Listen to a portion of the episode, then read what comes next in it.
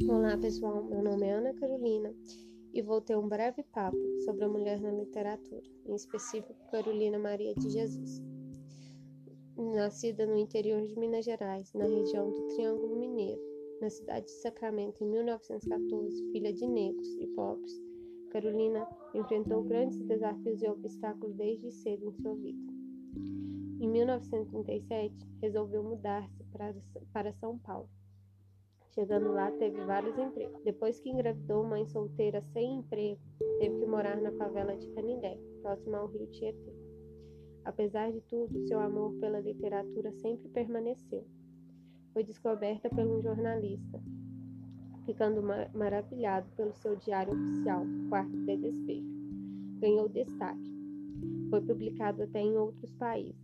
Apesar de tudo, Carolina não tem seu mérito seu reconhecimento merecido.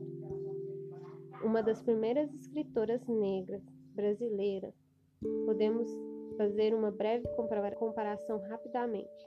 Na mesma época que Clarice Lispector, é, Carolina Maria de Jesus é pouco ouvida ou recordada seu nome, principalmente nas salas do ensino básico, apesar de ser um grande nome da literatura.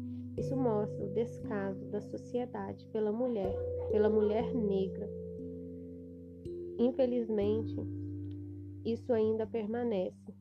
Reconheço toda a dificuldade de todas as mulheres, mas infelizmente a mulher negra ainda tem muito mais dificuldade, principalmente em ser reconhecida pelo seu mérito.